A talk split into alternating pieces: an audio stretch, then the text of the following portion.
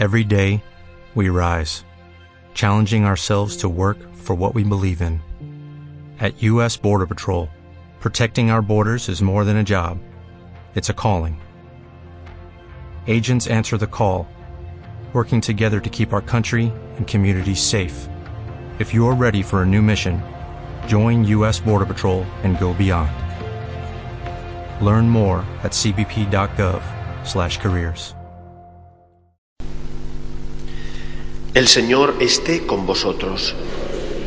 Lectura del Santo Evangelio según San Juan. En aquel tiempo se celebraba una fiesta de los judíos y Jesús subió a Jerusalén. Hay en Jerusalén, junto a la puerta de las ovejas, una piscina que llaman en hebreo Betesda. Esta tiene cinco soportales y allí estaban echados muchos enfermos, ciegos, paralíticos. Estaba también allí un hombre que llevaba treinta y ocho años enfermo.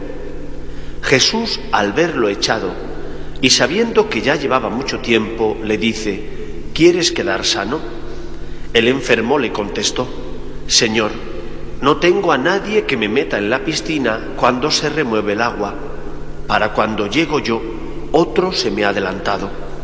Jesús le dice, levántate, toma tu camilla y echa andar. Y al momento el hombre quedó sano, tomó su camilla y echó andar. Aquel día era sábado, y los judíos dijeron al hombre que había quedado sano, Hoy es sábado, y no se puede llevar la camilla.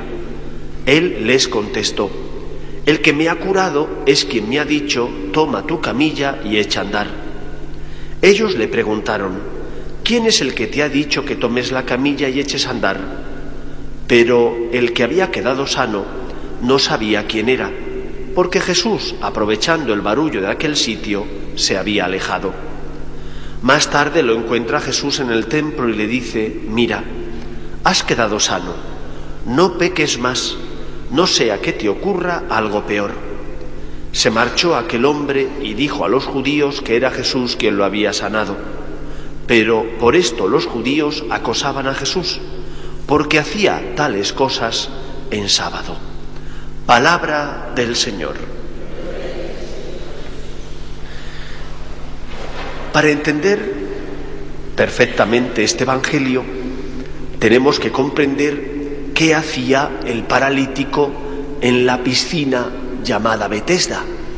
Según la tradición, el agua de la piscina de vez en cuando era removida por el ángel del Señor y aquel primero que llegaba al agua después de haber sido movida por el ángel quedaba sano.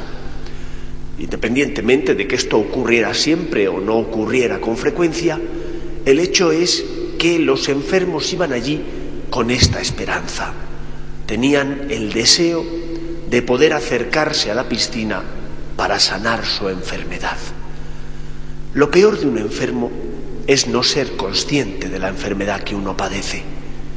Una vez que uno es consciente de su enfermedad, puede ponerse en manos del facultativo para que, aplicando la terapia necesaria, bien medicinal o bien de otro tipo, pueda lograr la sanación.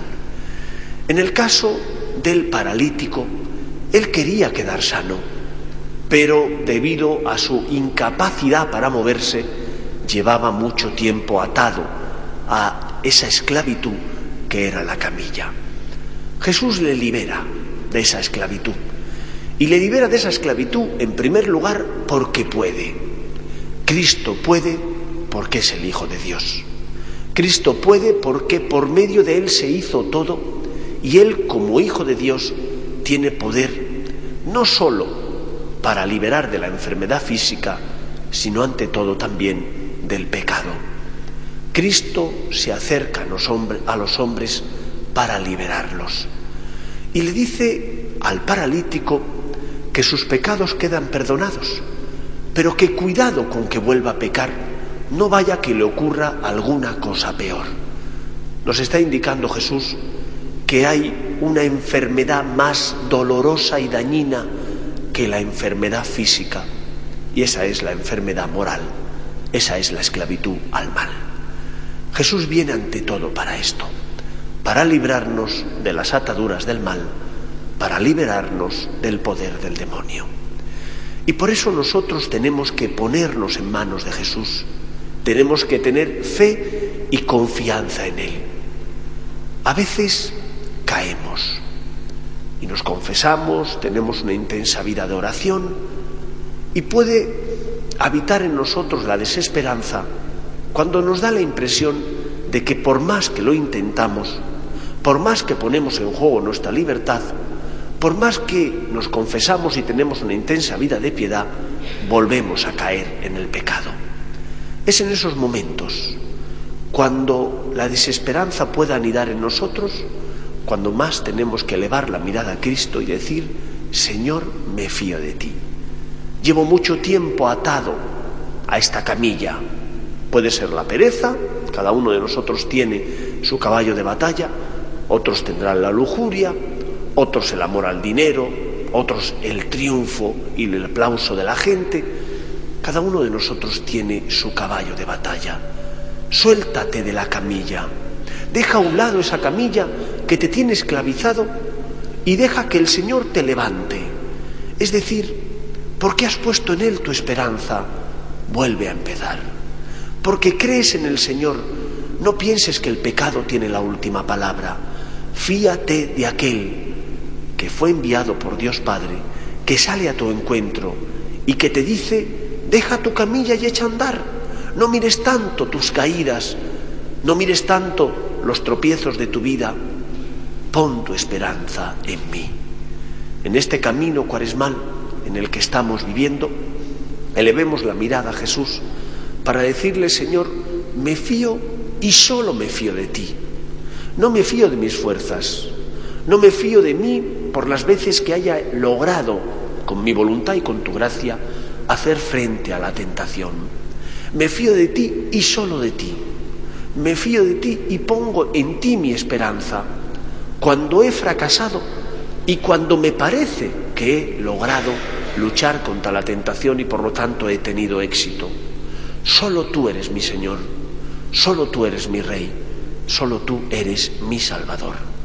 Y si ponemos en Cristo nuestra esperanza, aunque hayamos caído nos levantaremos, aunque hayamos vencido no nacerá en nuestro corazón la soberbia, el orgullo o la vanagloria, sino que viviremos en la sencillez y humildad de aquel que sabe que todo es gracia y que sin el auxilio de Dios estamos perdidos, pero que con Él vamos a vencer. Pongamos en Cristo nuestra esperanza y levantémonos para luchar contra las tentaciones, para nunca más ser esclavos del mal, del demonio, del pecado. Que el Señor nos ayude. Nos ponemos en pie.